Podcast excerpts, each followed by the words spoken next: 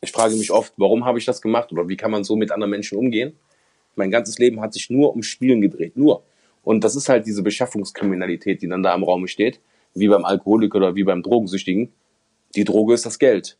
Und wenn du das Gefühl hast, du hast kein Geld, dann läuft in deinem Kopf ein Film ab, irgendwie an Geld zu kommen.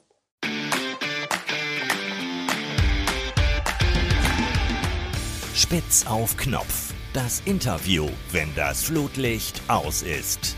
Mit Carsten Kulabik. Willkommen zu Ausgabe 16 von Spitz auf Knopf.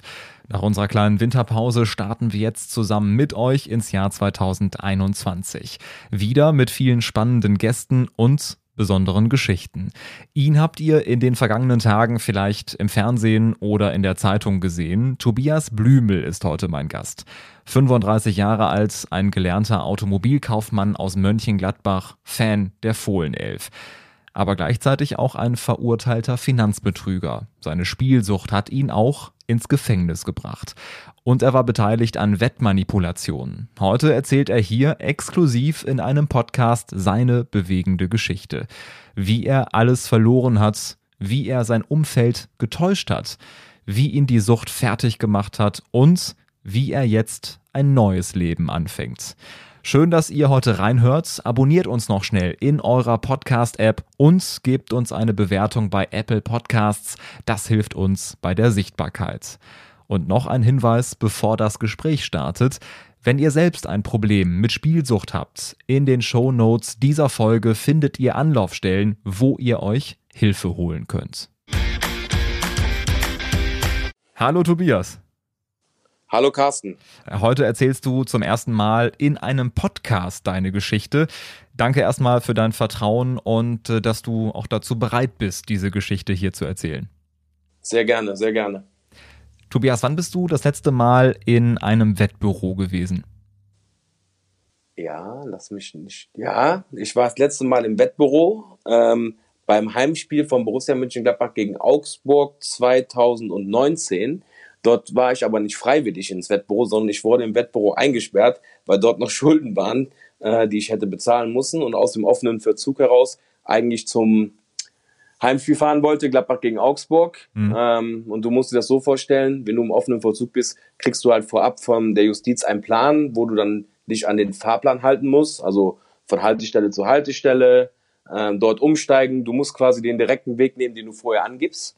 Und der Zug ist leider nur bis Köln Süd gefahren und nicht bis zum Köln Hauptbahnhof.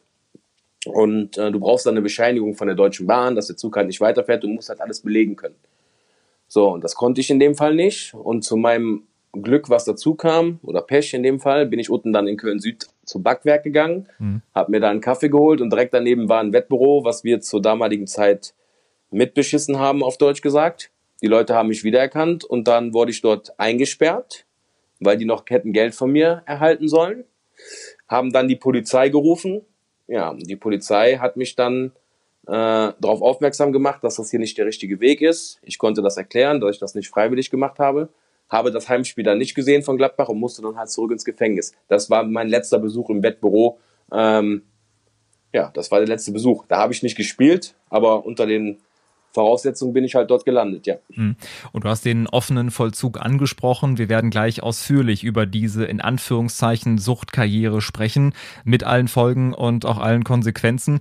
Wenn ich mich jetzt zurückerinnere, wie das auch als Jugendlicher mal gewesen ist, ein paar Euro einzusetzen bei OZ beispielsweise, diese klassische Dreierwette, Zwei Ergebnisse stimmten dann oft, das dritte stimmte dann nie, zack, das Geld war weg und dann war der Spaß irgendwann trotzdem dahin. Wie hat das bei dir angefangen? Wie ähm, bist du erstmal zum Wetten gekommen? Ähm, zum Wetten bin ich eigentlich auf einen ganz simplen Weg, Weg gekommen, sage ich jetzt mal so. Wir sind, äh, meine damaligen beiden besten Freunde und ich, wir hatten Dauerkarte noch bei Borussia Mönchengladbach zu Bückelberg-Zeiten und sind vor jedem Heimspiel sind wir nach OZ gefahren für 2,50 Mark. Haben, jeder durfte ein Spiel auswählen. Und dann haben wir dann insgesamt einen Wettschein abgegeben für 7,50 Mark zu der Zeit und sind dann damit ins Stadion gefahren und äh, haben das so nebenbei verfolgt. Also sage ich jetzt, ne, das ist jetzt nicht so, als wäre es eine Sucht gewesen, sondern das war aber der erste Berührungspunkt mit Sportwetten für mich, ja. Hm. Würdest du sagen, dass jeder potenziell gefährdet ist, dann irgendwann in so eine Spielsucht reinzugeraten? Oder gibt es für dich bestimmte Typen, die einen, die dann gefährdet sind und die anderen, die dann schnell den Absprung äh, kriegen können? Ähm, schwierige Frage, Carsten, sehr schwierige Frage, ähm, weil Beispiel Alkohol gibt's auch überall. Alkoholabhängiger gibt's auch genug, aber es gibt ja auch genug Leute, da zähle ich mich auch zu, ich kann auch weiter mein Bierchen trinken und muss dann mal zwei, drei Wochen nichts trinken. So, und das ist das gleiche beim Spielen auch. Viele Freunde von mir haben weiterhin gespielt oder spielen heute noch, ähm, spielen auch Lotto, ähm, aber die haben da nicht dieses Suchtgefühl. Also das heißt, ähm, wenn es halt im in der Wettkarriere sagt man, wenn der Schein kaputt ist, dann ist der kaputt und man muss dann nicht innerhalb von zwei Minuten wieder neuen Schein machen mit dem Gefühl, man muss Geld zurückgewinnen. Das ist halt so der ausschlaggebende Punkt. Wenn das in deinem Kopf vor ist, so von wegen, jetzt hast du 10 Euro verloren, da kann ich jetzt, muss ich jetzt 20 Euro einsetzen, um diese 10 Euro wieder reinzuholen. Diese Fastgewinne.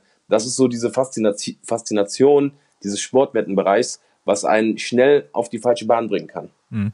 Du hast es angesprochen, 2 Mark 50 war der erste Einsatz, also noch zu D-Mark-Zeiten. Das heißt, das ganze Thema hat dich wirklich über 15 Jahre lang äh, begleitet. Ähm, wann hast du zum ersten Mal gemerkt, hier läuft irgendwas verkehrt? Boah, wann habe ich das zum ersten Mal gemerkt? Ähm, ja, also ich habe dann meine Ausbildung angefangen im Automobilkauf als Automobilkaufmann und ähm, mein ganzes Ausbildungsgehalt ging quasi in Sportwetten. Also in Ausbildung damals, ich weiß gar nicht mehr, wie viel das war, 400 D-Mark, glaube ich, oder 500 D-Mark Ausbildungsgehalt, ganz am Anfang. Und selbst da hat sich das ja schon geleppert. Also wenn du dann 2 Mark 50, 5 Mark, 7 Mark 50 und irgendwann dann halt Euro spielst, hast du nicht am Ende des Monats noch irgendetwas für dich, und dann war damals halt schon mein Girokonto im Dispo. Ähm, ja, das sind so Punkte, wo ich sage, so, da hat das so schleichend angefangen. Ne? Das ist halt ein schleichender Prozess. Hast du dir dann selber eingeredet, ich krieg das wieder raus. Beim nächsten Mal gewinne ich und dann bin ich aus dem Dispo wieder raus? Nein, weil ich mich nicht als spielsüchtig angesehen habe. Das ist halt so der Punkt. Ich habe halt gedacht, das ist halt so in dem Moment. Und ich spiele jetzt ein bisschen und irgendwann wird das auch, wird dieser Kick in Anführungszeichen auch wieder vorbeigehen.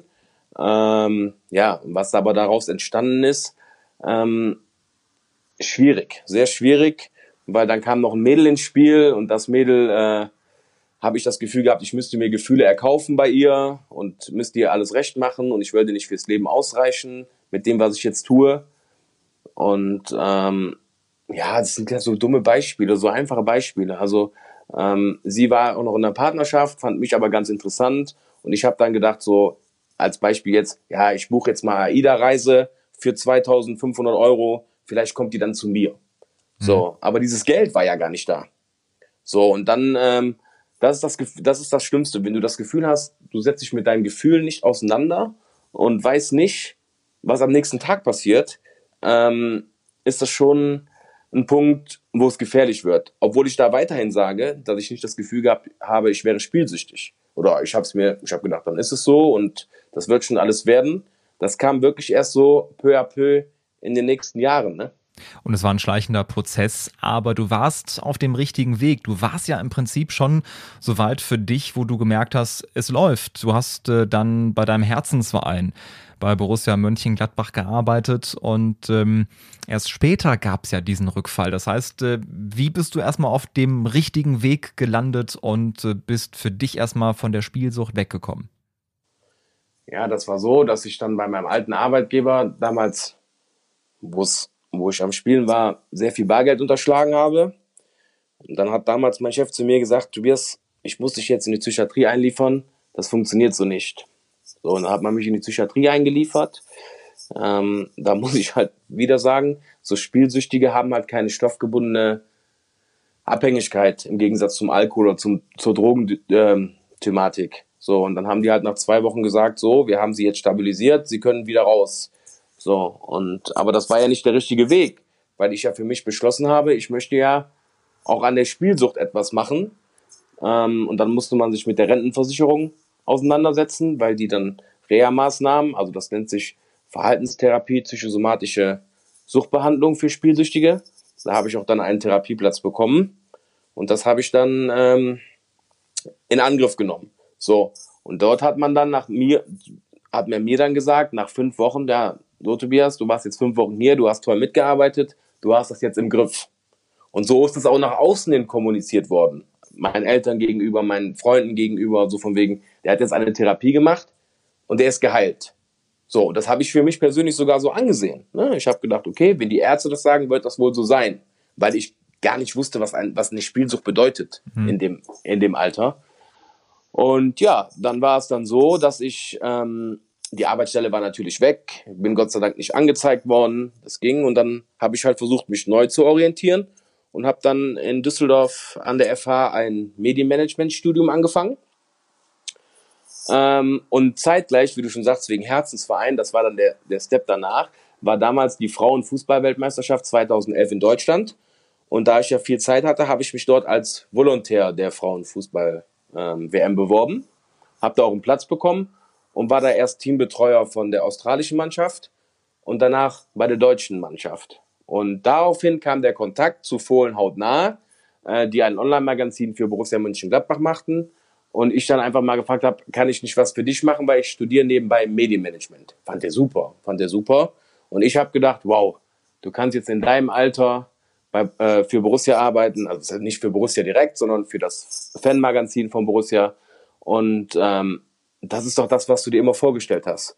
So, und das, mir ging's gut. Ne? Ich hatte keine Spielprobleme, ich hatte keinen Suchtdruck. Ich habe gedacht, okay, das ist der richtige Weg.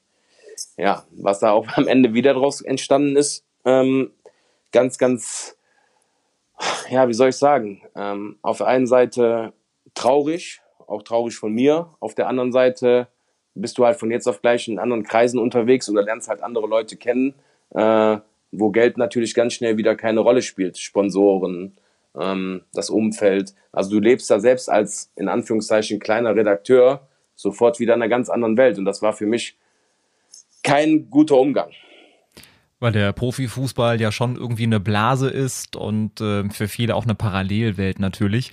Ähm, hast du denn, als die Therapie zu Ende gewesen ist, diese erste Therapie, hast du dann sofort wieder gespielt oder kam das tatsächlich dann erst wieder in dieser Zeit, wo du Kontakt hattest mit äh, vielen Menschen, die viel Geld haben? Nee, ich habe nicht gespielt. Also ich war anderthalb Jahre spielfrei. Ja, anderthalb Jahre spielfrei. Ähm, weil ich meine Struktur und meine Perspektive auf etwas anderes gelegt habe, aber mich weiterhin nicht mit meinem Grundproblem auseinandergesetzt habe, was ich jetzt habe und warum ich weiß, ich werde nie wieder spielen gehen. Ähm, natürlich, einmal Spieler, immer Spieler, das bleibt doch so, aber ich habe halt meine Struktur und meine Verhaltensmuster, wo ich weiß, da muss ich anpacken und achtsam sein. Ja, und dann kam es halt dazu, dass ich, ähm, wie soll ich so schön sagen, wieder größenwahnsinnig wurde. Ähm, du halt in Kreisen unterwegs warst, wie eben schon gesagt, was mir persönlich nicht gut getan hat, äh, weil ich mich direkt wieder gefühlt habe, als wäre ich der King. Und das wollte ich eigentlich alles gar nicht mehr sein. Und dann gab es halt wieder einen Rückfall, ja. Mhm. Bei den ersten Wetten verlierst du erstmal eine Menge Geld, aber das ist ja noch legal. Ne? Du bist alt genug, du kannst entscheiden, was du mit deinem Geld machst, auch wenn du dann eben große finanzielle Probleme bekommst. Ähm, wie ging dein Weg dann weiter? Denn irgendwann ist es ja tatsächlich auch kriminell geworden. Ja, also es wurde dann so weit, dass ich halt meine Schulden nicht mehr bezahlen konnte bei vielen Leuten. Ähm, ich durch die Wettszene halt auch mit vielen Leuten Kontakt hatte, mit denen man heute lieber keinen Kontakt hätte. Ähm, du in ganz, ganz anderen Kreisen agierst, ähm, wo 5000 Euro nichts sind für eine Wette. Ähm, das ist so ein Punkt, ich werde das nie vergessen, wo das eigentlich so bei mir persönlich angefangen hat. Das war jetzt noch davor, sage ich jetzt mal so. Ähm, ich habe ein Wettbüro besucht, ähm, habe dort einen Schein abgegeben für 20, 20 Euro und ich hätte 1250 Euro gewinnen können. Und dann hat der Mann hinter der Theke zu mir gesagt, wenn du 200 Euro auf den Schein setzt, kriegst du 12.500. Ich habe gedacht, der will mich reinlegen. Also ähm, woher will der das wissen? Und dann weiß ich bis heute nicht, warum ich zur Bank gegangen bin. Ich habe 200 Euro geholt und ich habe 12.500 Euro gewonnen und habe gedacht, jetzt bin ich der König von allen. Ähm, und das Geld habe ich auch dann am nächsten Tag nicht im Wettbüro abholen müssen, sondern ich habe mich mit dem mit dieser Person in einem Hotel getroffen, ähm, wo man mir die 12.500 Euro dann gegeben hat. Ja, und damit warst du dann halt in Kreisen aktiv, ähm, wo ich heute nicht stolz drauf bin. Ähm, das waren quasi Leute, mit denen man es hätte besser nicht gemacht. Ich habe meine Handynummer abgegeben. Also quasi das ganze Wettgeschäft lief quasi nur noch übers Telefon. Äh, und dann setzt man halt nach Hinweisen, ja, setz doch mal 3000 auf die, setz mal 5000 auf die. Das habe ich auch dann gemacht. Und irgendwann war ich dann bei denen halt bei knappe 50.000 Euro in der Miese. Ne? Und ja, dann konnte ich meine eigene Wohnung nicht mehr besuchen. Dann standen die irgendwann bei meinen Eltern vor der Türe, wollten halt das Geld haben. Ich habe mich ja dann versteckt über einige Monate. Ja, also das sind so Punkte, wo ich heute jetzt auch gerade wieder spüre, was mich sehr, sehr berührt. Allein wie ich mit meiner Familie und mit meinen Freunden umgegangen bin. Ähm, mir das verzeihen zu können. Ich komme damit klar, aber oder ich akzeptiere das, dass das so war, aber verzeihen ist immer noch ein Unterschied zu akzeptieren. Ne? Und wenn Leute das Haus deiner Eltern belagert haben, ähm, wie sind sie damit umgegangen? Habt ihr da inzwischen auch offen darüber sprechen können? Hast du in den Zeiten damals mit deinen Eltern regelmäßig Kontakt gehabt? Wie habt ihr über das Thema dann äh, gesprochen? Denn das muss ja für sie auch ein riesiger Schock gewesen sein, dass da eben plötzlich solche Menschen vor der Tür stehen. Ja, absolut. Also das Verhältnis zu meinen Eltern, heute würde ich sagen, es ist neutral. Wir kommen gut miteinander klar aber das ist halt ein Thema, was uns immer weiterhin belasten wird. Ähm, und mit meinem Bruder habe ich halt deswegen seit zehn Jahren überhaupt gar keinen Kontakt, weil der halt derjenige war, der damals die Tür aufgemacht hat. Und der hat da so gesundheitliche Probleme von erlitten, dass der mit mir nichts mehr zu tun haben will. Das habe ich über Jahre nicht verstehen wollen, warum der das nicht möchte. Aber heute sage ich, ich habe da vollstes Verständnis für. Der hat äh, unter dem ganzen Scheiß sehr, sehr gelitten. Es war ja nicht nur das, sondern auch dann Mannschaftskassen geklaut bei Fußballvereinen, also wo ich selber gespielt habe. Er hatte den gleichen Freundeskreis wie ich über Jahre und bin dann sein großer Bruder kriminell wird in der Schiene, kommt natürlich die erst, ist natürlich der erste Ansprechpartner mein Bruder. Mein Bruder kann damit eigentlich am wenigsten was für. Ja, und so ähm, gab es dann eine Distanz zwischen uns beiden, ja. Du hast vorhin ganz viele Zahlen genannt, äh, viele Einsätze und eben diese Gewinnsummen, die dann für dich plötzlich im Raum standen. Wie viel Geld hast du da regelmäßig eingesetzt und was war so der höchste Betrag, den du von jetzt auf gleich dann auch verloren hast? ja, das, das weiß ich jetzt auch noch aus dem Stehgreif hinaus. Den höchsten Betrag, den ich verloren habe, war damals bei der Weltmeisterschaft 2016. Da hat Deutschland gespielt gegen Portugal, das Spiel, wo die 4 zu 0 gewonnen haben. Dann habe ich eine Dreierkombination abgegeben mit drei Spielen und habe für 400 Euro 21.000 Euro gewonnen. Bin am nächsten Tag in das Wettbüro reingegangen und habe diese 21.000 Euro auf das Spiel Deutschland gegen Ghana gesetzt. Weil ich denke, dann kann man aus 21.000 Quote, ich weiß die Quote jetzt heute noch, Quote 1,50 dann hast du 30.000, hast du 10 Mille gewonnen. Ja, haben die am Ende 2-2 gespielt. Also das war der höchste Einsatz äh, eines Wettscheins, 21.000, ja. Wie hast du dann dieses Spiel gesehen, Deutschland gegen Ghana? Was äh, hat dein Puls gemacht? Wie kann ich mir das vorstellen, wie du dann, wenn du 21.000 Euro setzt, ähm, so ein Spiel guckst? Das ist eine spannende Frage. Ich glaube, ich habe in den 90 Minuten drei Packungen Zigaretten geraucht. Ähm, ja, das ist, weiß ich nicht. Ich weiß auch, also Deutschland lag ja auf jeden Fall immer hinten. Die waren immer zurück. Und du schaust halt immer nur oben auf die Uhr. Wie lange ist noch? Ja, das drehen die vielleicht noch. Und das werden die schon machen. In Profifußball war es ja immer die Dusel Bayern, in Deutschland halt international auch. Das kriegen die schon noch irgendwie hin. Mhm. Aber desto weniger die Zeit oben links wurde, desto nervöser wurde man und desto mehr habe ich halt geraucht. Ne? Ähm, ich bin auch da nur im Kreis gelaufen. Ich habe das Spiel eigentlich gar nicht so wirklich verfolgt, außer im Live-Ticker vom Handy immer, ähm, um zu sehen, wie lange noch ist. Also die letzten 20 Minuten waren dann so, dass ich überhaupt, das war halt gar nicht mehr auszuhalten. Ne? Aber irgendwann so, auch in der Wettszene kann ich dir heute sagen, das ist vielleicht auch nur ein Gefühl von mir, aber wenn du halt Wettscheine abgegeben hast und tippst, dass in dem Spiel über 2,5 Tore fallen und zur Halbzeit steht es 0-0, dann habe ich mich am Ende schon emotional damit abgefunden, dass dieser Wettschein zu 95 Prozent nicht mehr reingeht, weil in der zweiten Halbzeit selten noch drei Tore fallen. Das heißt, auch das ist so eine Strategie, die dann in deinem Kopf abläuft. Also, ähm, weiß ich nicht. Also, wenn da in den ersten 20 Minuten nichts passiert oder so, dann löst man sich emotional davon und hat das Geld quasi schon abgehakt und beschäftigt sich schon mit dem nächsten Wettschein, ähm, damit die Differenz nicht zu groß ist und die Distanz nicht zu lang ist, um noch einen neuen Wettschein abzugeben.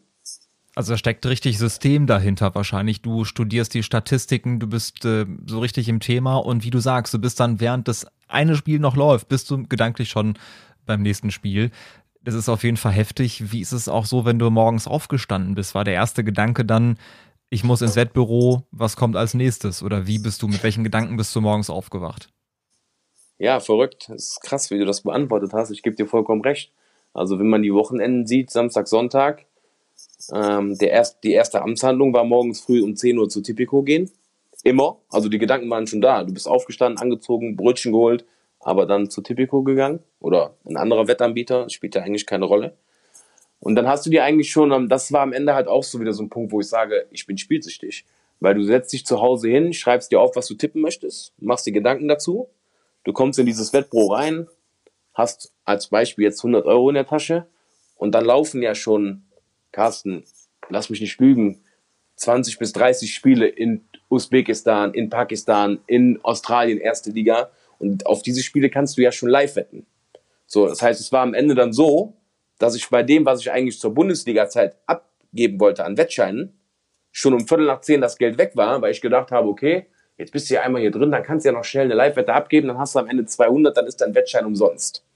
So habe ich halt schon gedacht. Ne? Also mich gar nicht mehr damit beschäftigt, was in fünf Stunden passiert, sondern der schnelle Kick, das schnelle Geld, das muss jetzt schnell da sein. Und was heute Nachmittag passiert, ist egal. Und da war so der Punkt, wo ich gesagt habe, so, oh mein Gott. Ja. Aber du bist einfach dann im Flow drin. Du bist im Flow. Dann gab es natürlich auch mal Tage, wo du mal eine Live-Wette gewonnen hast. Dann bist du zwar morgens früh um 10 Uhr ins Wettbüro gegangen. Dann hat deine Freundin irgendwann zu dir gesagt, wo du um 14 Uhr wiedergekommen bist, du warst jetzt so lange Brötchen holen. Ähm, ja. Ähm, alles Geschichten, wo man nicht wirklich stolz drauf ist, aber leider zu meiner Suchtkarriere dazugehörte, ja. Hm. Das heißt, du hast äh, anfangs versucht, äh, diese Sucht zu verheimlichen. Dir war klar, da stimmt was nicht, aber du hast es versucht, vor deinem Umfeld, vor deiner Freundin zu verheimlichen, hast gesagt, ich gehe Brötchen holen, aber dir war schon klar, ich habe jetzt was anderes vor mit diesem Tag. Genau, genau. Und das ist auch so ein Punkt, wenn du weißt, dass du süchtig bist, so ein, so ein so ein Flow in deinem Kopf entsteht ja nicht ähm, auf kürzester Zeit. Also das heißt ja nicht, ich, ich stehe jetzt morgens früh auf, samstags morgens um halb zehn und habe dann das Gefühl, ich müsste ins Wettbüro gehen, sondern es ist eine Vorbereitung. Das heißt, ich weiß samstags, äh, Entschuldigung, ich weiß donnerstags schon oder freitags schon, dass ich das Samstag machen möchte. Und dann, das ist halt der Punkt, wo ich sage, das ist halt absolutes Suchtfaktorenproblem, dass du dich damit schon beschäftigst. Weil die Leute, jetzt sind wir wieder beim Punkt vom Anfang des Podcastes, wo du mich gefragt hast bezüglich viele Leute süchtig sind. Es gibt ja auch Leute, die gehen einkaufen bei Edeka samstags, dann laufen die am Lottogeschäft vorbei und sagen, ja, wir geben jetzt einfach mal einen Lottoschein ab. Aber die haben sich damit vorher noch nicht beschäftigt. Verstehst du, wie ich das mhm. meine? Ja. Das heißt, es ist dann für die einfach so, okay, das machen wir jetzt mal. Und ähm, das sind auch die Leute, die kontrollieren den Lottoschein dann erst sonntags oder montags, weil das für die überhaupt gar nicht präsent ist, dieses Thema.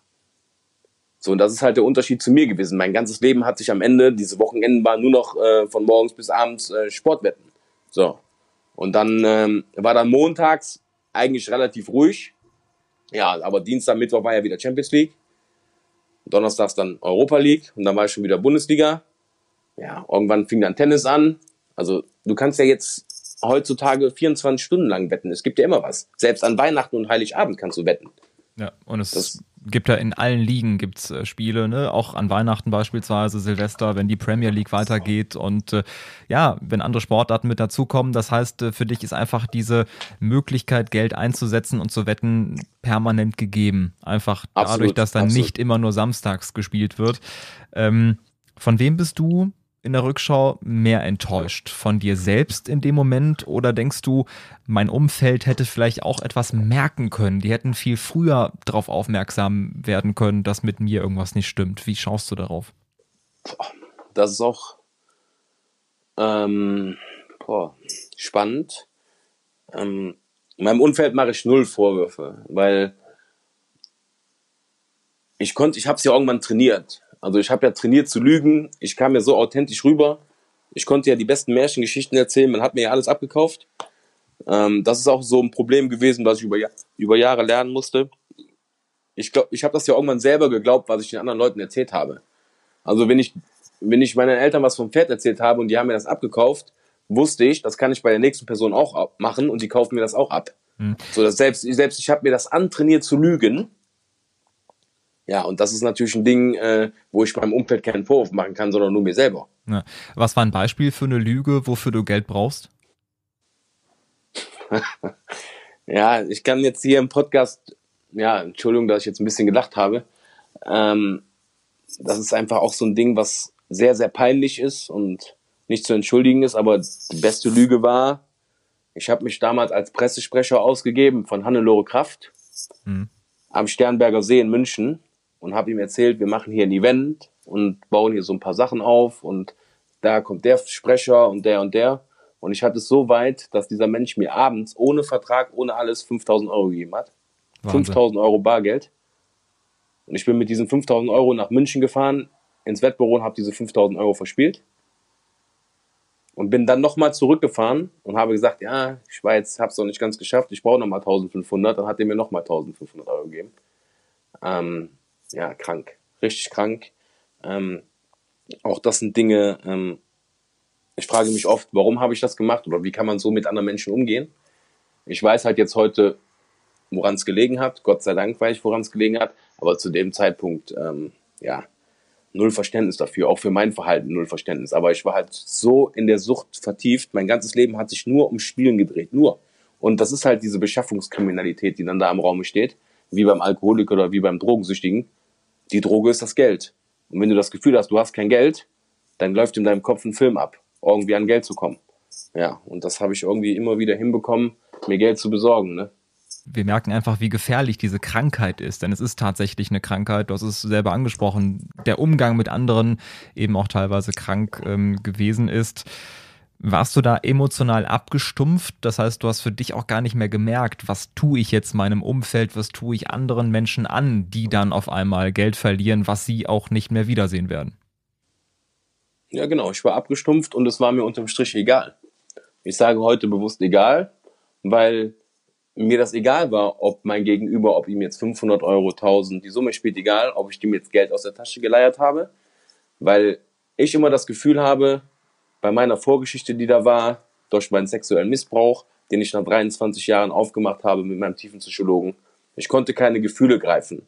Das heißt, ich habe immer das Gefühl gehabt, mein Gegenüber, wenn ich den jetzt bescheiße, ja, ist mir egal. Ich bin auch, man hat mir auch Leid zugefügt. Ob die Person jetzt gegenüber leidet oder nicht, juckt mich nicht. Und so bin ich halt über Jahre durchs Leben gegangen, was der völlig falsche Weg ist. Weil, äh, warum soll denn mein Gegenüber leiden, nur weil ich gelitten habe? Aber so habe ich immer das Gefühl gehabt, okay, ich habe Probleme, dann dürfen andere Leute auch Probleme haben. Und es geht, geht ja in Anführungszeichen, das war immer so meine Kompromisse, nur um Geld. Ja. Und du hast dann nicht nur Geld verloren, du hast ja deine Existenz dann dadurch auch verloren, auch dein Zuhause und ähm, bist eben wegen dieser Sucht und wegen dieser Schulden auch ähm, obdachlos geworden. Das heißt, du konntest deine Miete nicht bezahlen und wurdest dann, dann rausgeworfen oder was war das für ein Prozess? Ja, absolut. Ich hatte dann äh, meine Eigentumswohnung, die ich hatte zu der Zeit, die wurde dann natürlich von der Bank an sich genommen, ähm, weil das die Wohnung war ja finanziert. Und niemand wollte halt mit mir mehr was zu tun haben. Alle haben sich von mir abdistanziert. Ja, und dann hatte ich nur noch mein Handy und mein Rucksack. Das war dann alles, ne? Und dann hast du die Idee gehabt, damit du nicht draußen schlafen musst, dass du dich in Krankenhäuser einliefern lässt und dass du dann da irgendwie übernachtest und zumindest auch wenn wir jetzt an die Temperaturen momentan gerade draußen denken, hast du gedacht, dann bin ich lieber irgendwo in einem Krankenhaus im Warmen und äh, mir wird zumindest für ein paar Tage irgendwie geholfen. Das, das war auch so eine Möglichkeit von dir, diese Obdachlosigkeit so ein bisschen zu umgehen. Ja, weil ich immer noch das Gefühl gehabt habe, warum muss Tobias Blümel jetzt obdachlos sein? Oder warum muss ich jetzt obdachlos sein? Das brauche ich nicht. Ich habe es gibt immer Wege und Mittel. So, und dann ähm, war es so, dass ich beim ersten Mal echt gesundheitliche Probleme gehabt habe. Das hat auch was mit der, mit der Spielsucht zu tun gehabt. Ich habe meine Beine nicht mehr gespürt und meine Hände nicht mehr gespürt. Und das hat sich alles auf mein neurologisches System wiedergespiegelt. Also man muss sich das so vorstellen, es ist jetzt nicht so, als würdest du nur Geld verlieren, sondern dein ganzer Körper ist quasi da involviert. Und der hat halt dann zu dir gesagt, Tobias, das geht so nicht weiter. Dann bin ich dann ins Krankenhaus gekommen.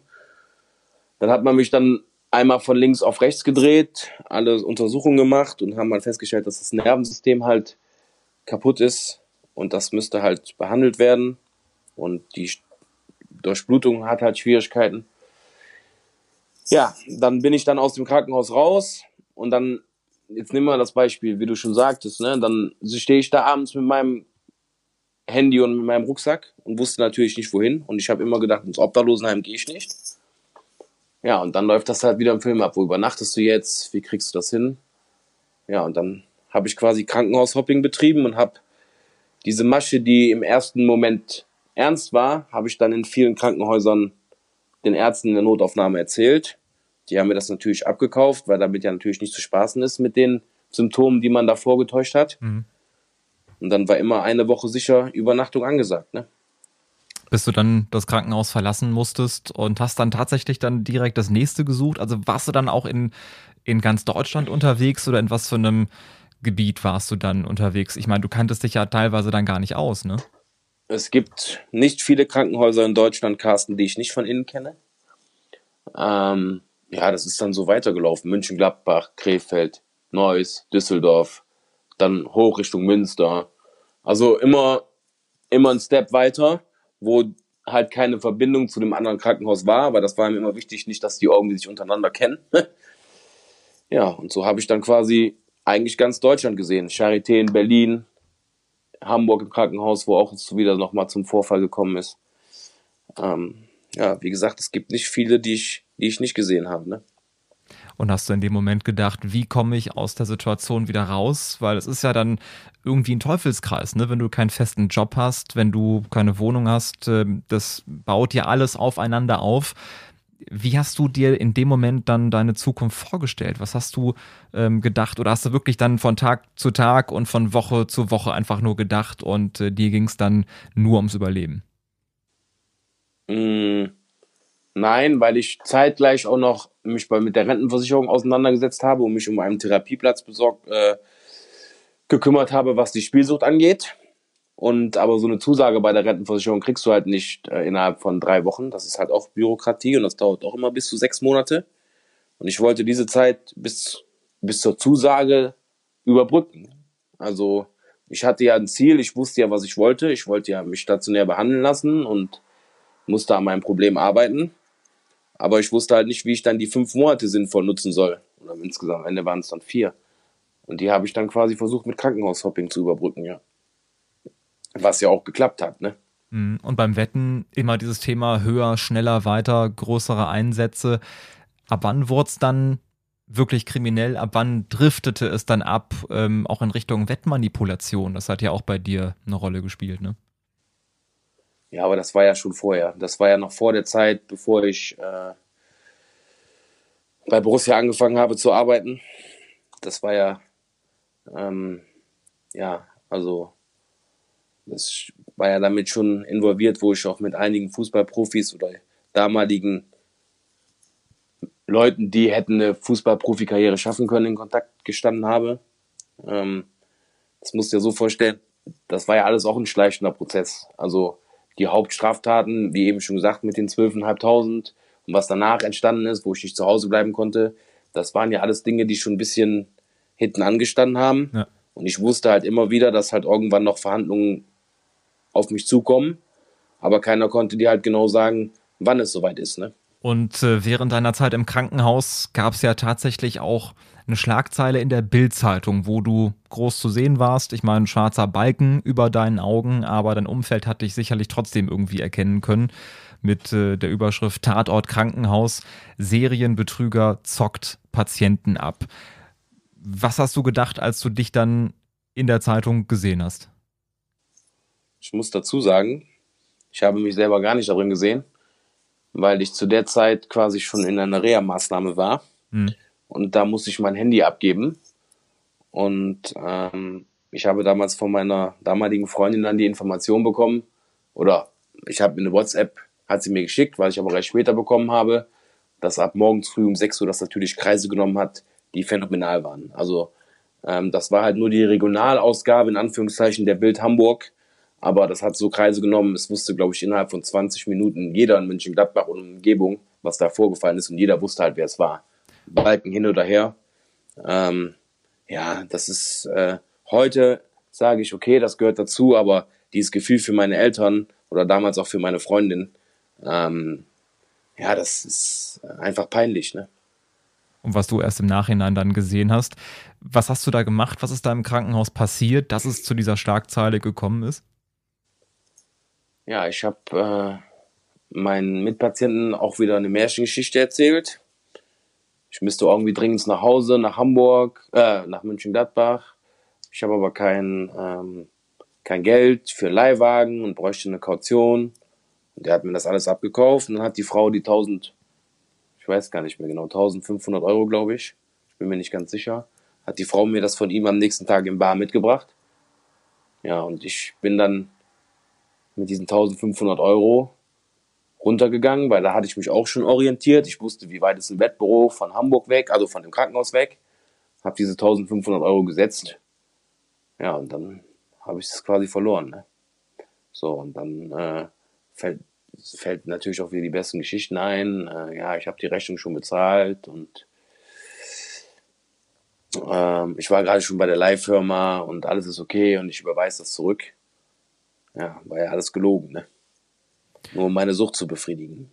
Und irgendwann ist dieser Scherbenhaufen dann so groß und äh, diese Schlucht wahrscheinlich auch so tief, in die du da reingefallen bist, wo du gemerkt hast, da komme ich nicht mehr raus. Und ähm, daraufhin kam es irgendwann zu einer Anzeige, ne, weil du deine Rechnungen dann nicht mehr bezahlen konntest und weil du auch teilweise auf Pump dann im Wettbüro gespielt hast, also auch schon mit Geld gespielt hast, was du gar nicht in der Hand gehabt hast.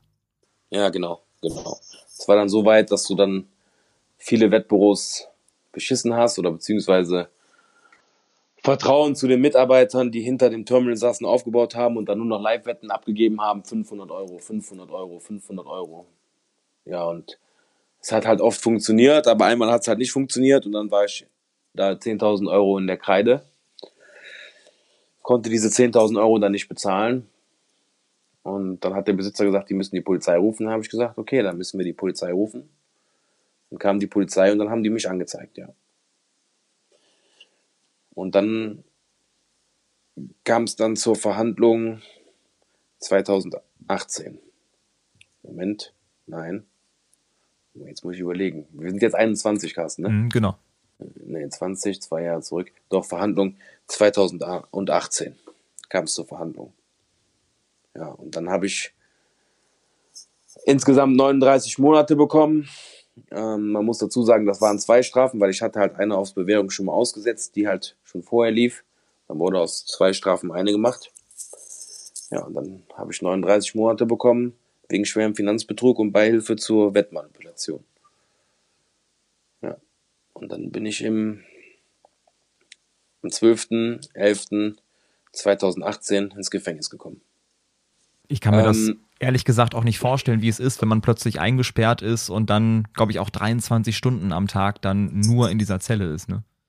Nee, das war ja in dem Fall noch nicht, weil ich äh, hatte ja das Glück, dass ich rein theoretisch in offenen Vollzug direkt dürfte. Der Staatsanwaltschaft hat, also der Staatsanwalt und Richter haben gesagt, es besteht keine Fluchtgefahr. Ich okay. könnte meine Haftstrafe im offenen Vollzug absitzen.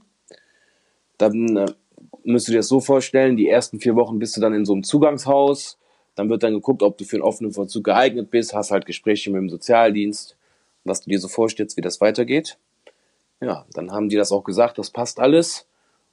Und dann bekommst du halt Ausgang im offenen Vollzug. Und das war halt so, wie am Anfang des Podcasts gesagt, du, du hast dann eine bestimmte Anzahl von Stunden, die du in der Woche nehmen kannst, um dann Erledigen zu machen, wie einkaufen oder mal nach Hause fahren oder so. Aber du hast halt 20 Stunden in der Woche, die du einplanen musst.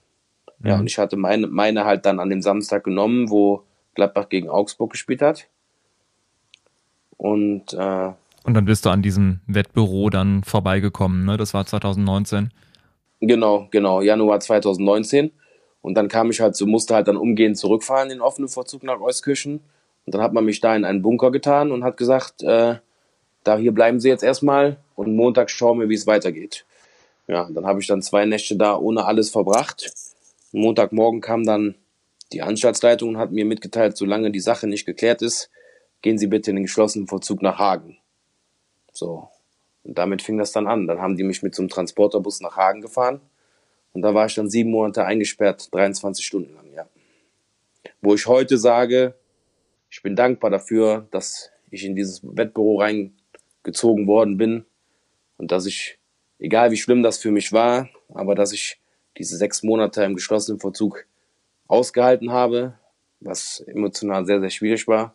Aber ich konnte mich halt extrem mit mir selber auseinandersetzen und ich wüsste nicht, ob es mir heute so gut gehen würde, wenn ich diesen geschlossenen Vollzug oder diese Selbsttherapie dort für mich, weil du hast ja nichts, so durchgezogen hätte, ob ich dann jetzt da wäre, wo ich jetzt bin. Also du schaust sehr reflektiert auf diese Zeit zurück. Ähm, erstmal Respekt, dass du da so offen darüber sprechen kannst und eben auch äh, für dich die Schlüsse ziehst und weißt, ähm, welcher Schritt wozu geführt hat und äh, was dir möglicherweise dann geholfen hat oder auch das Leben gerettet hat ähm, am Ende des Tages. Wie ist das denn? Womit beschäftigt man sich dann, hat man sich oder hast du dir dann viele Gedanken gemacht dann tagtäglich, was du hättest anders machen können oder hast du dann schon direkt für dich geplant, so wenn ich jetzt hier rauskomme aus diesem geschlossenen Vollzug, will ich sofort durchstarten, ich will ein neues Leben anfangen. Was für Gedanken waren das, die du in deinem Kopf hattest? Auch das ist ein schleichender Prozess gewesen. Also am Anfang war das alles noch sehr, sehr realitätsfremd für mich, dieses Gefängnis. Und äh, ja, irgendwann du hast halt nichts, ne? Du hast halt ein Stück Papier und ein Blatt und dann habe ich mir halt viel über mein Leben aufgeschrieben, was ich falsch gemacht habe oder was ich erlebt habe und was dafür sprechen würde, dass ich im Gefängnis bin und was dagegen sprechen würde, dass ich im Gefängnis bin. Und es waren nicht viele Dinge, die dagegen gesprochen haben, dass ich im Gefängnis bin. Weil ich hatte immer die Einstellung im Leben gehabt, Tobias, du hast so viele Dinge positiv gemacht, dann kann man noch mal ein paar Sachen negativ machen, aber das ist ja völliger Schwachsinn. Also du kannst ja nicht 99 Dinge gut machen und eine Sache schlecht machen und dann am Ende dem Richter sagen, hören Sie mal, ich habe aber 99 Dinge gut gemacht. Man muss auch dafür belangt werden, was man getan hat. Ja, und dann versuchst du dich halt damit auseinanderzusetzen. Und was mir sehr, sehr gut getan hat, war im Gefängnis, dass ich einen Plan hatte, weil ich halt nach der Inhaftierung als allererstes den Jakobsweg laufen wollte. Das war so meine Vision. Ich habe mir dann Sachen reinschicken lassen, habe dann so ein paar Leute angeschrieben, ob die mir ein paar Kataloge schicken können. Das war so eine Vision für mich, so von wegen, ich möchte meine Last wegbringen. Und äh, diese Pilgerreise, die werde ich mein Leben nicht mehr vergessen, die ich jetzt dieses Jahr gemacht, letztes Jahr gemacht habe, trotz Corona. Das war unfassbar, ja. Und auch da Respekt, dass du das durchgezogen hast und dass du dann ja, das, was du dir vorgenommen hast, dann ähm, so umgesetzt hast. Also auf jeden Fall ähm, für dich dann ein Strich unter dieser Geschichte. Du konntest einen Strich darunter setzen und äh, kannst nach vorne schauen und wirklich ein neues Leben auch äh, starten.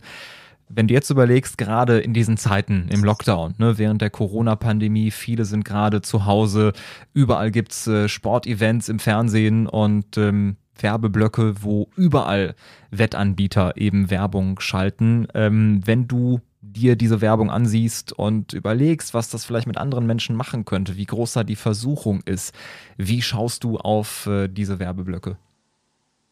Ja, das war eigentlich auch so der Auslöser, warum auch mein, eine Bilddokumentation gelaufen ist und äh, ein Artikel in der Bildzeitung war, weil in der Zeit, wo ich inhaftiert war, ähm, hatte ich ja nicht viel, aber ich weiß gar nicht, ob das mein Kumpel war oder meine Eltern, ich bin mir nicht ganz sicher. Die haben mir ein Bildzeitung-Abonnement gemacht. Das heißt, ich wusste halt, ich hatte ja nichts, aber wenigstens hatte ich halt die tagesaktuelle Bildzeitung. Und da stand ein Riesenartikel über Sportwetten drin. Die haben da quasi eine Dokumentation auch gemacht von Montag bis Freitag, wie schön das alles ist und wie toll das alles ist und was man damit alles so verdienen kann. Mhm. Und dann habe ich mir gedacht, so, das ist jetzt wohl nicht deren Ernst. Und dann habe ich dann allen Mut zusammengepackt und habe dem dem Redakteur dieses Artikels einen handgeschriebenen Brief geschrieben. Ich hätte ja niemals gedacht, dass da eine Reaktion kommt. Und dann kam allen Ernstes eine Woche später ein Schreiben, so von wegen, hallo Tobias, ich mache den Job jetzt schon über Jahre, aber ich habe noch nie Post aus dem Gefängnis bekommen. Ich finde das toll, dass du dich da so zu geäußert hast und es wäre schön, wenn wir in Kontakt bleiben könnten. Mhm. So, und dann hat sich der Kontakt mit diesem Redakteur der Bildzeitung ist auch nicht eingeschlafen. Das heißt, stand immer Briefkontakt da. Und dann hat er mir angeboten, wenn ich raus bin, dass man über mein Leben etwas schreiben kann und eine Dokumentation machen kann. So, und äh, fand ich gut oder das war gut.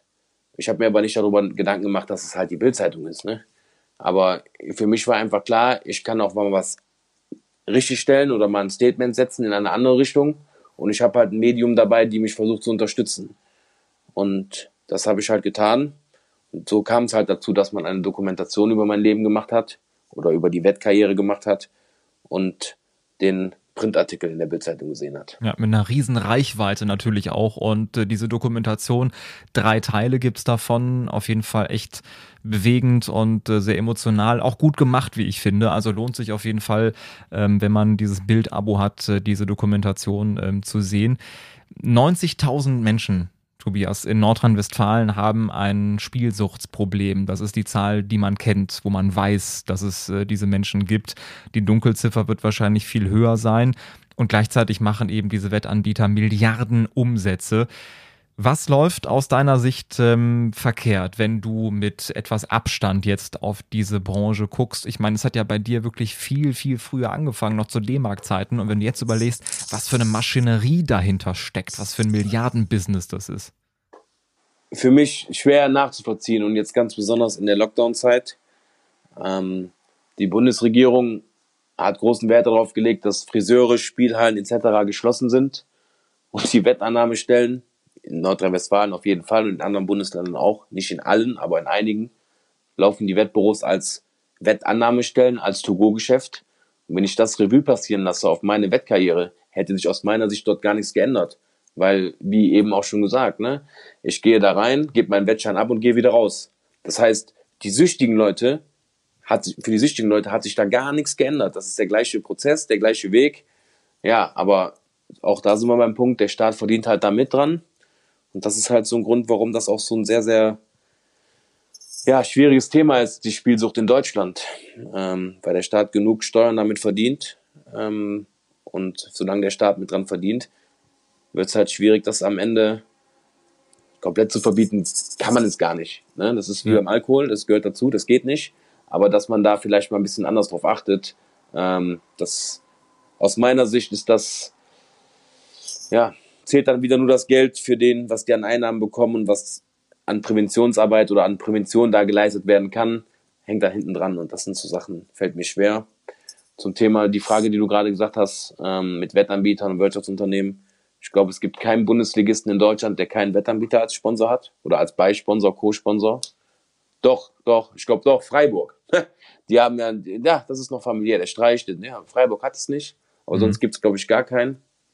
Ähm, schwierig. Ne? Sehr, sehr schwierig. Ähm, fehlt mir auch jegliches Verständnis für. Ich weiß, das Unternehmen muss am Leben bleiben, aber ein Beispiel ist mir halt immer im Kopf aus meiner Jugendzeit. Wenn ich überlege, der DFB hatte damals den Slogan, keiner macht den Drogen, haben die groß für geworben über Jahre. Ja, heute ist der größte Hauptsponsor beim DFB BWin. Ja, das sind Dinge, Carsten, tut mir leid. Ähm, ich weiß, wie schon gesagt, die müssen damit am Leben bleiben, aber was dahinter steckt. Besonders auch für die Jugendlichen.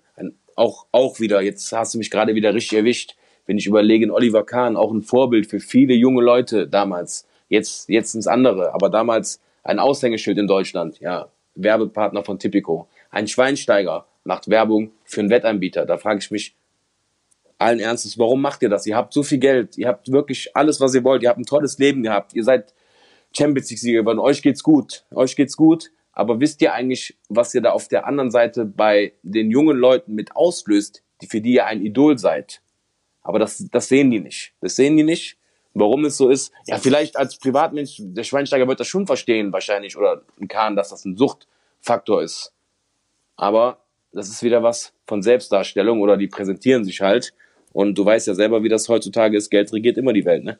Das auf jeden Fall. Und es gibt ja immerhin den Hinweis nach dem Motto, die Wahrscheinlichkeit zu gewinnen liegt bei 1 zu so und so viel Millionen. Und damit denken wahrscheinlich ja. viele, wir haben es ja gesagt, wir haben ja gesagt, wie unwahrscheinlich das ist, hier zu gewinnen. Aber klar, wenn man einmal in diese Sucht äh, verfallen ist, ähm, ist man nicht mehr empfänglich für diese Informationen natürlich. Was ist dein Wunsch, wenn du jetzt, ähm, du hast gerade ja im Prinzip über Politiker gesprochen, über Werbefiguren von so Wettanbietern, über die Wettanbieter auch selbst. Was möchtest du diesen Menschen nochmal mit auf den Weg geben? Was möchtest du ihnen sagen und äh, was ist vielleicht dein Wunsch, dein Appell? oh, was möchte ich denn sagen? Ich würde mir einfach wünschen, und das ist so meine Vision, die ich jetzt auch mit dem Lukas und mit dem Sascha so habe, dass ich verstehe das, dass die damit Geld verdienen. Das gehört auch zum Leben dazu, dass das auch Unternehmen sind, alles gut. Aber wenn man auf der einen Seite richtig Geld annimmt, einnimmt, sollte man auch die Präventionsarbeit unterstützen. Und das ist für mich eine Herzensangelegenheit, so dass man auch da gezielt darauf hinweist und da reicht kein Satz, Glücksspiel kann süchtig machen.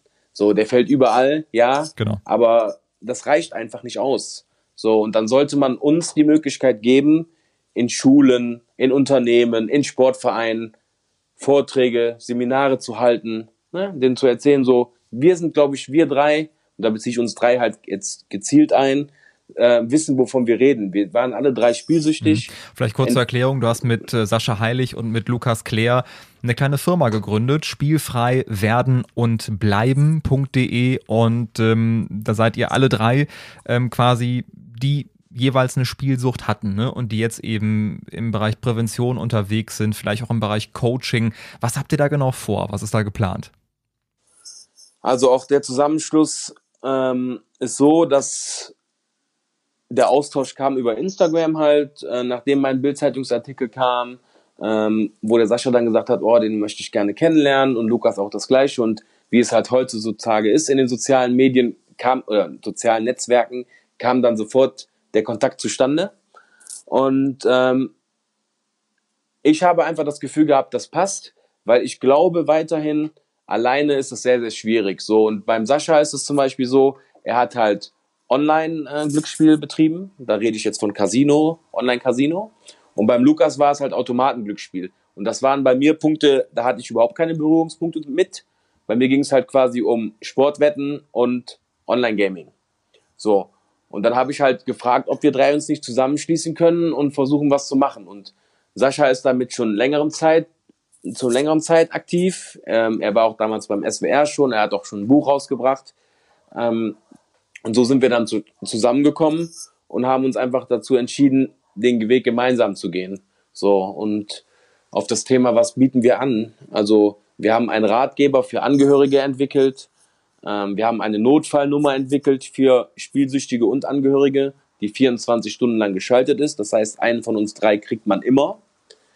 Ähm, dann bieten wir halt in Unternehmen Vorträge an, Seminare an, um aus Sicht eines spielsüchtigen oder eines suchtabhängigen Menschen zu sprechen, auf die Mitarbeiter hin. Ja, dann äh, bieten wir natürlich auch Coachings an. Das heißt, ähm, wenn jemand das Gefühl hat, es gibt ja viele, die das Thema Glücksspiel oder das Thema Spielen allgemein nicht als Sucht ansehen für sich selber oder sich dafür schämen, dass nicht wie ich, ich da offensiv mit umgehe, sondern sagen, oh, das muss aber nicht jeder mitkriegen und sowas. So, und da hat man halt die Möglichkeit, von uns ein anonymes Coaching zu bekommen, ähm, was dann über sechs Monate läuft, um die Person vielleicht auf den richtigen Weg zu bringen, vielleicht die richtigen Hilfestellungen zu leisten, was man ändern kann oder wo es wo es Möglichkeiten gibt, ähm, um sich nochmal zusätzlich zu helfen lassen. Weil wir dürfen nie vergessen, das ist mir so noch ein Appell, wir sind keine Therapeuten, wir drei. Ne? Das ist nicht unser Anliegen, sondern wir sind aber welche, wir reden aus der Praxis. Wir sind authentisch. Wir haben alle drei viel Scheiße gemacht. Aber ich glaube, es gibt nicht viele Leute, die so aus dem Leben erzählen können oder so aus der Suchtproblematik erzählen können, wie wir drei es tun. Und das ist halt so ein Appell an alle, ähm, selbst egal wie groß das Unternehmen ist, wie klein, dass man einfach sagt, so ja, das ist ein wichtiges Thema, kommt mal, wir interessieren uns dafür. Ähm, ja, und dann könnte man halt auf uns zukommen, ne? Ja, echt äh, eine sehr, sehr starke Aktion von euch, um mit den Menschen in Kontakt zu treten, die vielleicht in einer ähnlichen Situation sind oder die eure Ratschläge auf jeden Fall gebrauchen können. Da ziehe ich echt den Hut vor, dass ihr jetzt damit offensiv nach vorne geht und ähm, klickt da auf jeden Fall mal rein. Spielfrei-werden-bleiben.de Und es gab ja wahrscheinlich auch schon einige Reaktionen auf spielfrei werden und bleiben. Was hast du da bisher für ein Feedback bekommen? Ja, wir haben sehr, sehr positives Feedback bekommen. Ähm, wir haben die Möglichkeit bekommen vom Enno Förster, das ist der Gründer des Unternehmens Bolzplatzkind, dass der unser ganzes Projekt unterstützt, ähm, medial und auch emotional. Das heißt, wir können ihn immer für Rat und Tat anrufen, wenn wir Fragen haben. Wir sind sehr, sehr stolz darauf, dass er uns die Möglichkeit gibt ähm, und dass er den Weg mit uns zusammengehen will. Das bedeutet uns sehr, sehr viel. Ähm, passt natürlich auch zu meinem, ja, zu meiner Wettkarriere mit. Ähm, ich war halt auf vielen Bolzplätzen der Welt und ähm, das ist einfach so ein Punkt, wo wir beide oder wo wir einfach den Zusammenhang bekommen haben und er hat direkt gesagt, ich unterstütze euch bei der Sache. Ja, und das macht uns unglaublich stolz. Ne? Ja, wenn ich überlege, cool. wenn ich überlege, auch diese neue App Clubhouse zum Beispiel, ähm, da sind auch so viele tolle Menschen, die uns echt unterstützen. Äh, nicht finanziell, aber allein emotional, was Coachings angeht. Wir haben echt, also ich hätte niemals gedacht, dass diese App äh, uns so weiterbringt nach vorne. Du kommst halt mit so vielen Leuten in Kontakt, mit denen du niemals hättest dir vorstellen können, in Kontakt zu kommen. Richtig. Und das hilft uns bei unserer Präventionsarbeit gerade extrem weiter. Tobias, wenn wir jetzt äh, nach vorne gucken, du hast ja auch äh, deine Ziele, du hast deine Träume. In deinen alten Job äh, kannst du jetzt nicht zurück, äh, weil du da sonst wahrscheinlich mit Geld natürlich wieder viel zu tun hättest und äh, das schwierig wäre. Wie möchtest du dich beruflich aufstellen? Was hast du jetzt vor? Ja, das ist ähm, also auch spannendes Thema. Also das gerade ist es wirklich so, dass ähm, ich mir hier quasi ein Herzens, das ist wirklich eine Herzensangelegenheit und einen Traum erfülle. So der Traum erfüllen heißt, wir können Präventionsarbeit leisten und das ist halt auch ein Thema für mich. Ich setze mich nochmal zusätzlich 24 Stunden mit meinem alten Problem auseinander. Ich kann mich weiterhin selbst therapieren. Das Thema ist so präsent, das tut mir jeden Tag momentan so gut, Carsten, das kannst du dir nicht vorstellen. Ich gehe abends ins Bett. Mhm. Ich, das fühlt sich einfach gut an und das wäre einfach so ein Wunsch, dass ich das langfristig machen kann. Ob ich damit am Ende Geld verdienen kann, wenn ich in Unternehmen Vorträge oder Seminare halten kann, das weiß ich nicht. Ich weiß nicht, wie sich das entwickelt. Auch das kann ich alles nicht einschätzen. Das kann man nicht einschätzen. Mhm. Und äh, ich habe mir jetzt so auf die Fahne geschrieben, ich möchte das jetzt so versuchen, so professionell hört sich jetzt vielleicht ein bisschen übertrieben an, aber so positiv und so mit voller Tatendrang nach draußen zu tragen, dass man sagen kann, okay, man gibt den Leuten die Möglichkeit, das zu machen. Ähm, wenn ich da mal so ein Beispiel in die Runde werfen kann, also was so eine Idee ist. Wenn jetzt ein großes Unternehmen kommt und sagt, ja, ihr könnt hier einen Vortrag halten für eine Summe X, so, dann freut uns das. Dann werden wir dem Unternehmen aber gleichzeitig auch mitteilen, mit dieser Summe, die ihr jetzt für uns, fürs Unternehmen zur Verfügung gestellt hat, gehen wir aber kostenlos in Schulen, Gefängnissen. Also das ist so ein Ding, das werde ich halt niemals mehr vergessen, weil die soziale Schiene und das, was wirklich ehrenamtlich ist, hat bei mir Prio 1. Dass wir alle am Leben bleiben müssen, das ist normal. Ja. Keine Frage. Aber ähm, es geht einfach darum, beide Seiten abzudecken. Ich denke, dass es auch argumentativ besser ist, wenn du in ein Unternehmen reingehst und sagst, ja, ihr müsst da zwar eine Summe für bezahlen, aber wir tun dafür auch das und das und das. So, und das ist jetzt mein Wunsch. Nochmal, ob das am Ende umsetzbar ist, ich kann es leider nicht beantworten. Es wäre schön, wenn es so wäre. Ähm, Natürlich orientiere ich mich momentan, wie es beruflich weitergeht. Es gibt da so zwei, drei Möglichkeiten. Aber ich habe eins gelernt, Schritt für Schritt, immer mit der Ruhe. Und ähm, was gibt es Schlimmeres im Leben, als Hartz IV zu sein, hat mein Therapeut immer gesagt. Und es gibt nichts Schlimmeres, als Hartz IV zu sein. Und Hartz IV sein ist nicht schlimm, in Anführungszeichen. Schlimmer als Hartz IV wäre der Tod. So, und dieses Gefühl mitzunehmen, das ist auch ganz spannend. Also er hat mich ja gefragt, ist Hartz IV schlimm? Dann sage ich, ja, ja. Hat er mich nochmal gefragt, ist Hartz IV schlimm? Ja. Und dann irgendwann beim dritten Mal habe ich das verstanden. Nein, es ist nicht schlimm. Es ist eine Hilfestellung vom deutschen Staat, was man nicht gerne annimmt, aber durch meine Situation leider so entstanden ist mhm. oder entstanden wird. Aber deswegen ist man trotzdem kein schlechter Mensch, wenn man Hartz IV bekommt. Das ist nicht das Ziel, in Hartz IV zu bleiben. Mein Ziel ist es am Ende schuldenfrei zu sein. Und das ist so mein größter Traum. Irgendwann den Tag zu haben, wo du quasi auf Null stehst. Ich glaube, das ist also dieses Gefühl, ich kann es mir jetzt noch gar nicht vorstellen, weil ich weiß nicht, wie das ist. Äh, aber das wäre so ein, ja, da habe ich jetzt gerade auch ein Grinsen drauf. Da, ja, da arbeitet man drauf hin, aber auch wirklich langsam. Also es macht jetzt nicht Sinn, oh, du musst jetzt innerhalb von drei Jahren schuldenfrei sein, weil ich weiß, dass es unrealistisch ist. Aber es ist halt so eine Vision und ja, mir geht's eigentlich ganz, also mir nicht eigentlich, mir geht's gut, ne? Ich bin mit mir zufrieden und bin mit mir im Reinen und das ist so Sache, das fühlt sich gut an. Das ist auf jeden Fall das Wichtigste und ähm, nochmal, ich respektiere das sehr, dass du da so offen drüber sprichst und dass du ähm, bei allem, was dir widerfahren ist, was passiert ist, dass du da offensiv mit umgehst und das A verarbeitest und B eben auch ähm, diese Schlüsse, die du gezogen hast, anderen mitteilen möchtest. Ähm, auf jeden Fall großen mir ist Respekt da noch, dafür. Mir ist da eine Sache sehr wichtig, wirklich sehr wichtig. Und diese Sache ist so, ich brauche kein Mitleid und ich möchte auch nicht als Opfer dastehen. So, ich bin der Täter der ganzen Sache, genauso wie Sascha und Lukas auch Täter der ganzen Sache sind. Ich möchte nicht in der Öffentlichkeit stehen und den Großen machen, darum geht's einfach gar nicht. Es geht einfach darum, unsere Leidensgeschichten, die wir alle drei haben, an andere Leute mitzugeben und darauf aufmerksam zu machen, was daraus entstehen kann. Ich bin der Täter, ich bleibe dafür verantwortlich, was getan habe.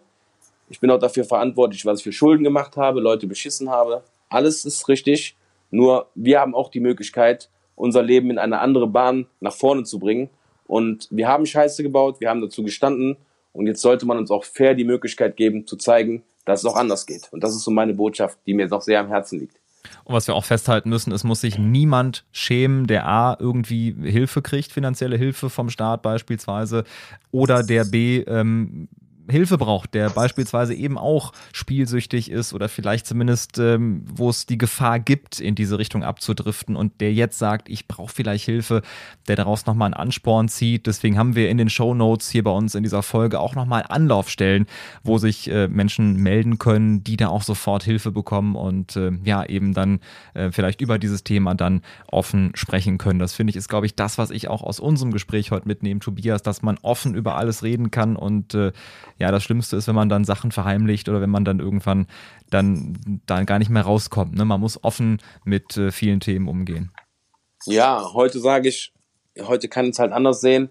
Wäre ich vielleicht früher mit meinen ganzen Problemen oder seelischen Problemen anders umgegangen, wäre es vielleicht nicht passiert, ja. Aber reden hilft, egal in welcher Lebenssituation. Privat, psychisch, krank, alles. Aber reden hilft. Und äh, ich hätte es auch mir niemals ja, niemals für möglich gehalten, dass dieses Wort mit fünf Buchstaben so viel wert ist, besonders für sich selbst. Ne? Knopfballtor. Äh, die Vorlage kommt jetzt von mir, das kennst du aus den anderen Folgen beispielsweise. Ich werde jetzt äh, Sätze beginnen und äh, du darfst sie dann zu Ende bringen. In fünf Jahren sehe ich mich hier. Ähm, boah, wo sehe ich mich in fünf Jahren? Auf keinen Fall mehr im Gefängnis. Meinem Ich vor knapp 20 Jahren möchte ich mit dem Wissen von heute sagen? Das ist eine gute Frage. Dass es mir leid tut, dass ich ja 20 Jahre auch mit mir so schlecht umgegangen bin, ne? Meinem persönlichen Ich. Also für, für mich persönlich ähm, kann ich mich eigentlich dafür nur bei mir selbst entschuldigen, dass ich mich, dass ich so schlecht mit mir selbst umgegangen bin. Ja, ich bin zu schlecht in den 20 Jahren mit mir selber umgegangen. Das würde ich dem gerne sagen. Meiner Familie und meinen Freunden von früher möchte ich heute sagen, dass es mir alles sehr leid tut, dass ich mich dafür sehr, sehr schäme.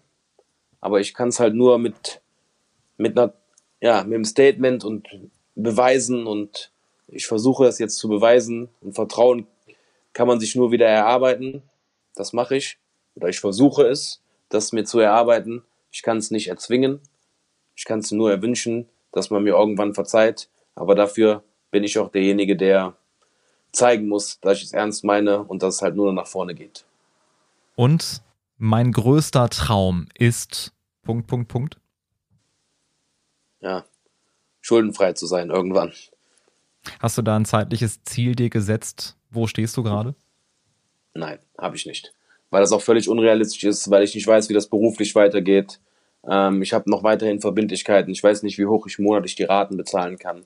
Ähm, ich habe mir da kein Limit gesetzt oder kein zeitliches Limit gesetzt. Das ist einfach nur so eine Vision. Ob es in 10 Jahren ist, ob es in 15 Jahren ist, ob es eventuell in 5 Jahren ist, das weiß ich nicht. Ähm, ich möchte es halt irgendwann erreichen, aber auf einem realistischen Weg. Nicht auf einem durchgedrehten Weg und einem, wo es einem wieder, wieder zu Kopf steigt, sondern auf einem sehr relativ sicheren und ruhigen Weg. Das ist so mein Ziel. Und das kann ich zeitlich nicht begrenzen. Aber wenn du weiterhin so zielstrebig äh, bist und äh, das ganze Thema so anpackst, wie du es auch heute im Gespräch hier uns gezeigt hast, dann ähm, wird das auf jeden Fall funktionieren. Ein beeindruckendes Gespräch mit dir, lieber Tobias. Offen, ehrlich, auch klare Kante und mit einer klaren Botschaft. Ich danke dir sehr für den Besuch hier in der Ausgabe 16 von Spitz auf Knopf. Alles Gute für dich. Vielen Dank, hat mich sehr gefreut. Danke. Das war Spitz auf Knopf. Das Interview, wenn das Flutlicht aus ist. Moderation Carsten Kulawik. Redaktion Gina Nieser. Zu hören überall, wo es Podcasts gibt und zu sehen auf Instagram. Infos und alle Folgen findet ihr unter spitzaufknopf-podcast.de.